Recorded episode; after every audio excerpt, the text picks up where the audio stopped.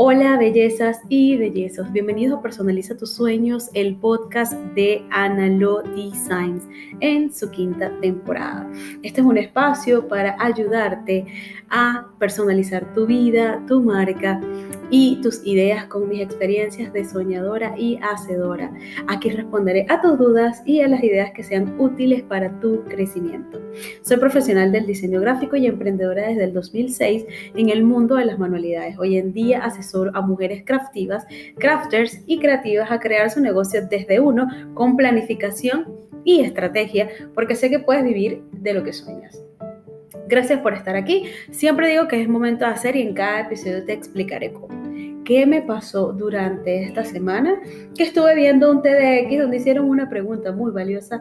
Bienvenida Karina y bienvenida Orlela que las estoy viendo por acá. No, no se me confunda, tranquila, pueden ir allá a terminar. Ustedes saben que esto queda grabado y lo que estoy aquí es optimizando recursos. Así que bueno, resulta ser que estaba viendo un TDX de un señor llamado José Archibald nombre, una cosa, una gente que, un nombre que no, un apellido que no sé pronunciar. Y esta persona decía que uno de los errores que cometemos como al decidir emprender eh, es que siempre nos vamos, así escogemos siempre el lado de lo que amamos, no estamos visualizando algo muy importante. A veces las cosas que amamos no es por las cosas que las personas nos pagan o nos llegarían a pagar. Así que bueno, este va a ser el debate, esto va a ser una reflexión de algo que yo estuve analizando, pensando al respecto de, esta frase. Y como bueno, en esta temporada yo estoy hablando de estas cosas, de, gente que ama lo que hace y bueno, y cómo vamos a llegar a vivir.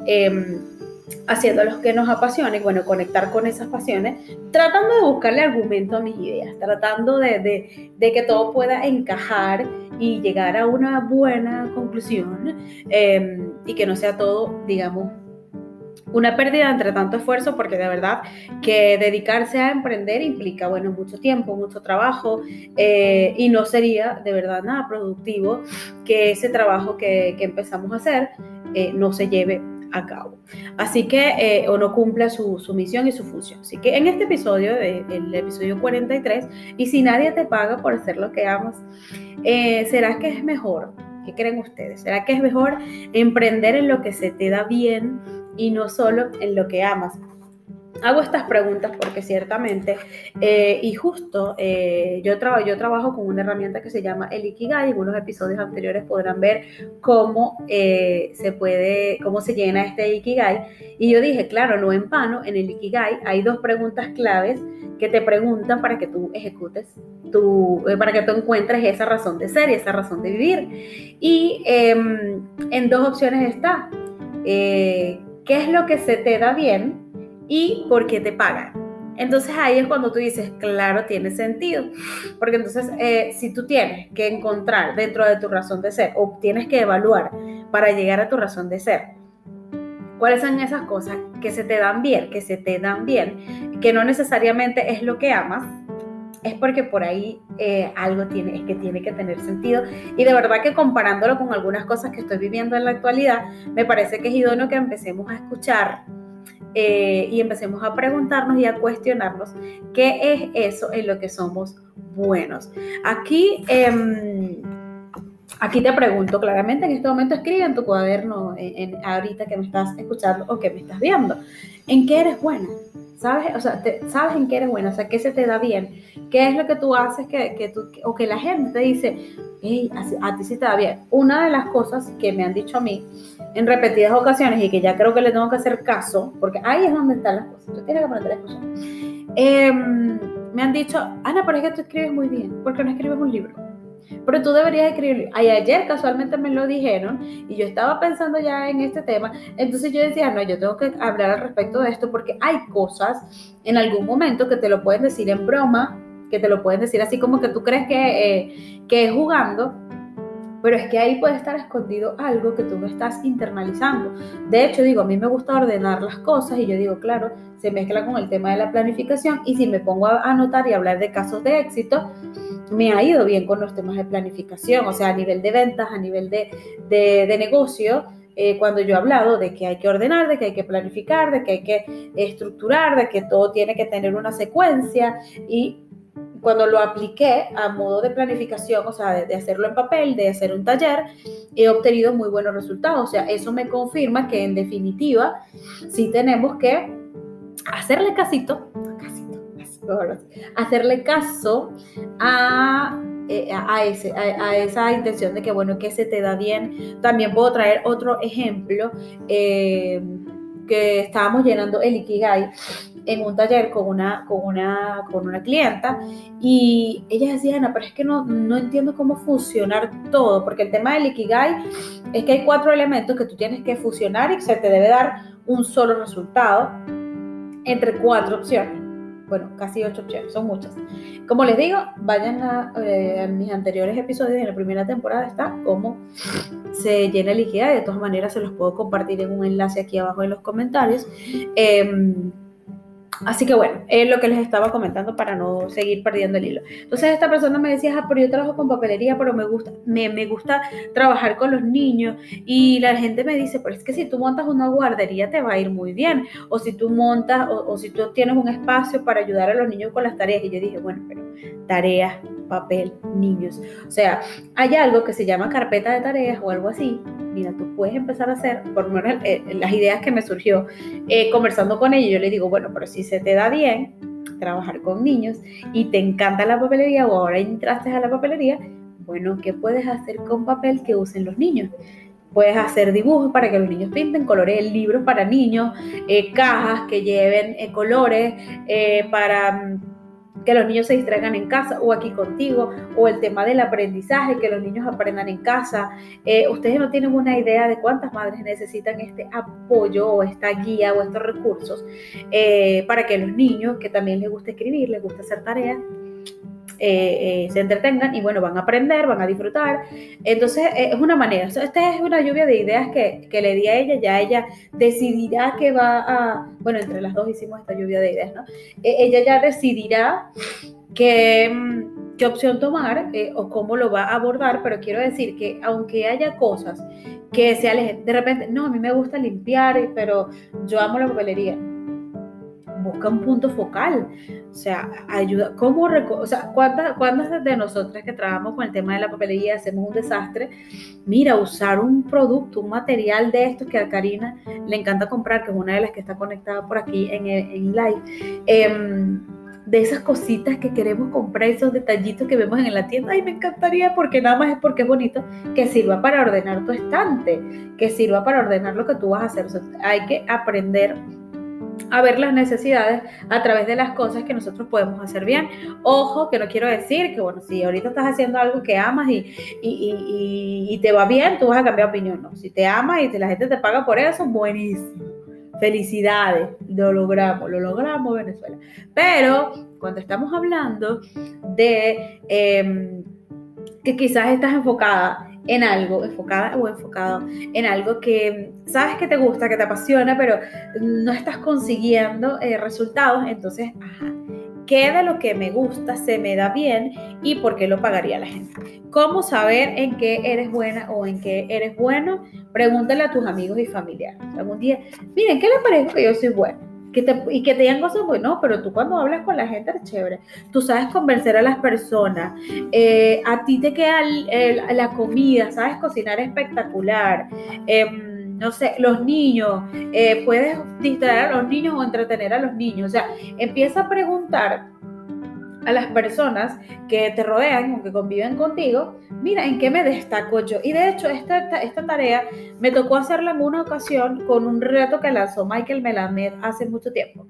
Eh, y me gustó mucho, o sea, yo me, me recuerdo que, que yo le pregunté a mi grupo selecto de compañeros, ¿en qué soy buena yo? Y me decían, echar cuentos, en echar chistes, en escribir, en hablar, en bailar, em, en relacionarte con las personas. Entonces, estas cosas, eh, cuando tú te das cuenta que de verdad funcionan y se te dan bien, en mi caso, la experiencia que yo pudiera, puedo contarles es que em, he usado, o sea, eso es una fortaleza. Entonces, he usado esa ventaja, por así decirlo, para aplicarlo a lo que estoy, a lo que estoy vendiendo, a lo que, a lo que es mi marca, a lo que es mi negocio y de verdad funciona. Entonces cuando tú sabes que por ahí destacas, empieza a pulir esa parte. Voy a leer este comentario que dice, o sea, hacer esas otras eh, fortalezas, o sea, exacto, buscar esas otras fortalezas que pueden potenciar de alguna forma eso que amas. Exactamente. Entonces, a mí me están diciendo, como les digo, voy a volver con mi ejemplo, porque como les digo, yo le hablo de los ejemplos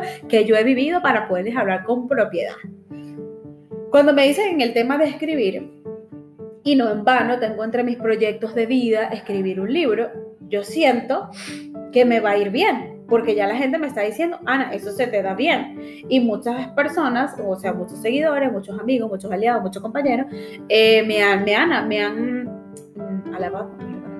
Eh, sí, me han estado piropos a la forma en la que yo escribo. Y de hecho, el tema de la escritura viene conmigo como desde los nueve años. O sea, ya yo tengo nueve años eh, nueve años. Ya lo tengo desde los nueve años, digamos, ejercitándome en esa tarea, que no es algo que hago continuo, pero que definitivamente ya tengo un entrenamiento. Y digo, claro, ya sé, porque hoy en día, eh, no sé qué, no sé, 20 años después, yo 20 y pico de años después, eh, por eso es que se me da, se me da también bien, porque primero me gusta y de paso lo practico, porque acuérdense que los talentos halagados, por aquí me, me comenta eh, Mirangela, me han halagado por eso la escritura, eh, porque otra de las cosas es que si tú sabes que si tú descubres en algo que eres bueno, entonces a partir de ahí también lo tienes que entrenar, tienes que aumentar tu práctica para que eso destaque. Y de hecho, en el libro, y yo esto lo he mencionado muchas veces y se lo voy a recomendar todas las veces que pueda el libro de Ken Robinson, El Elemento, donde él comenta que, bueno, también los Beatles, se dice pues que los Beatles llegaron a ser lo que, lo que eran porque ellos eh, entrenaban durante muchas horas. O sea, no solamente que eran, digamos, que eran buenos por el talento, sino que dedicaban tantas horas a ensayar y practicar, porque en Liverpool creo que había un bar donde les abrían el espacio para que cantara quien quisiera cantar, tocara quien quisiera tocar. Entonces ellos le daban todas las horas del mundo. Entonces, por eso es que creo que, porque por eso es que creo, no, certifico que el tema de la constancia y el entrenamiento te van a ayudar con estas cosas. Entonces, usemos eso, o sea, combinemos. Tenemos mi conclusión de todo este asunto. Em, es, esa. Ah, bueno, ya otra de, las, otra de las cosas de cómo saber en qué eres buena es preguntar lo que eres buena o qué eres buena. Em, ¿Por qué te han pagado? ¿Te han pagado por algo que haces bien? Tengo mis apuntes aquí. Ajá. Eh, ¿Te han pagado por algo que haces bien? Entonces, sí, eso, mételo en tu lista. Ah, me han pagado. Mira, a mí me han pagado por limpiar casa. Ay, no, a mí me han pagado por administrar una oficina. A mí me han pagado eh, todas estas cosas que son las más básicas, porque bueno, ya es algo que has hecho en tu vida y tú, y tú dices, ah, pero y se me daba bien, vale, a mí me gustaba, me gustaba acomodar las carpeticas, a mí me gustaba eh, yo todo lo tengo que ver con el tema de la planificación, que se ordena, que se limpia, que se guarda, que todo eso tiene que entonces, esas cosas, eh, eh, armar, entonces cuando, cuando tú empiezas a, a ver puntos en común que tú ves que, que, adicional a que los haces bien, también te pagan por ellos, pues ahí tienes una respuesta a esta pregunta. Eh, para ir cerrando, porque este episodio iba a ser así de, de cortito, con este tema de la de, bueno, ¿será que me pagarán solamente por lo que amo? Eh, esto, bueno, repito que, que, esta idea, o sea, este pensamiento me surgió viendo un TEDx de Jorge Archibald y él hizo referencia a que una de las equivocaciones al emprender es que escogemos solo lo que nos gusta, pero en realidad la gente paga por lo que hacemos bien sea, ese es el detalle. O sea, la gente al final termina pagando es por lo que podemos hacer por ellos, por lo que hacemos bien. Entonces hay que aprender a, juntar esas fortalezas con lo que nos gusta, como lo dijo más, más adelante Ornella. Entonces, aquello que dice la gente conocida que hacemos bien, debemos revisarlo totalmente en la O sea, totalmente. Tiene que ser así y prestarle atención. Si alguien dice, cóchale, pero qué lindo hablas. Oye, pero tú sí te sabes vestir. Tú sí maquillas bien. Eso hay que aprender. El, el amolador. No, ya va. Esa palabra que significa el amor. Yo estoy aquí. Ah, si te ven que volteo porque yo estoy grabando este episodio en horizontal, entonces los comentarios están en vertical. Eh, o viceversa. En fin, lo que le quería decir, bueno, para que se lleven esta reflexión el día de hoy, ya que, bueno, les dije que esta temporada íbamos a hablar de estas cosas, de de las cosas que nos apasionan, pero también de aprender, de, de entender un poco la lógica, porque bueno, si queremos empezar a eh, a reconocer y a validar eh, eh, lo, que, lo, que, lo que queremos, hay que combinar ambas cosas. Hay que combinar lo que amamos junto con lo que se nos da bien para podernos mantener en el futuro. no lo podemos tomar de largo. Una de, una de las recomendaciones que nos deja por aquí Milán de la otra, otra lectura es Libera tu magia de Elizabeth Gilbert. Ay, ojalá la encuentre. Em, en, audiolibro. Eh, y estoy, yo estoy leyendo ahorita uno que se llama El Camino del Artista y está buenísimo, también se los puedo recomendar. Eh, así que bueno, esta es una de las maneras. Aprendan a descubrir sus fortalezas, no llegaste a, mucho tiempo, eh, a, buen tiempo, perdón, llegaste a buen tiempo, Glenn, porque bueno, esto, este, este episodio tampoco es que estos episodios de podcast no duran mucho, mucho tiempo, así que bueno, si lo quieren escuchar desde el principio, esto va para YouTube, esto no se queda aquí. Y por acá en Anchor, Anchor escucha todo.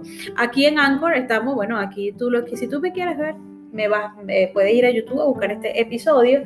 Y mm, de verdad agradecida por su compañía. Me encanta este tema. Eh, ¿Qué dice aquí? no lo había volado ni pensado, mira, que yo tampoco. Entonces, yo digo, todos los días vamos a aprender cosas nuevas y yo digo, los mensajes llegan cuando tienen que llegar y tienes que analizar lo que tienes que analizar en el momento preciso. Y uno de esos fue así, dije, yo dije, claro, es que tiene mucho sentido. Eh, no nos podemos ir de bruces solamente eh, con lo que amamos. Así como que, o sea, eh, eh, con ceguera, pues ceguera. Tenemos que aprender a analizar, a entender que, ajá, si esta es la parte que nos gusta, si esto es lo que queremos hacer, a alguien le tiene que gustar. Porque si a alguien no le gusta, entonces de verdad hay que empezar a revisar y conectar con esas cosas que se nos dan bien. Hay que pensar en las cosas que se nos dan bien. O sea, al parecer, hacer solo lo que amas es un error, porque, ajá, y si nadie te paga por eso. Así que es esa la lección que les dejo por el día de hoy. Gracias por escucharme por suscribirte. Eh, eh, estos episodios, bueno, van a continuar. Yo voy en mi insistencia de entrevistar gente que, con, el, con la que podamos hablar más de esto. Entrevistar, no, porque es que yo no soy periodista. Conversar, porque yo lo que hago en estos, en estos podcasts es conversar, hablar sobre mi perspectiva de algunos temas. Si es primera vez que estás por aquí, bueno, revisa este canal de arriba abajo. Vas a encontrar algo que te va a funcionar. Si eres una emprendedora, creativa, que tienes dudas, que tienes miedo, que has perdido la motivación, que no sabes por dónde arrancar, que, necesito eh, que alguien me entienda, aquí lo vas a encontrar. Aquí vas a encontrar eh, todo eso. Te puedes ir eh, a, mi, a mi primer episodio. Miren que ya van 43. los primeros el primero se escucha bajito, pero bueno, el error de principiante. Pero de ahí en adelante vas a encontrar mucho contenido valioso con invitadas valiosas. Así que gracias por estar aquí, por favor comparte. Y si quieres formar parte de esta comunidad, aquí en la descripción de este episodio te voy a dejar todos los datos para que, eh, para que conozcas qué es lo que hace Analo Designs y cómo podemos ayudarte a vivir de lo que amas hacer. Nos vemos el próximo jueves.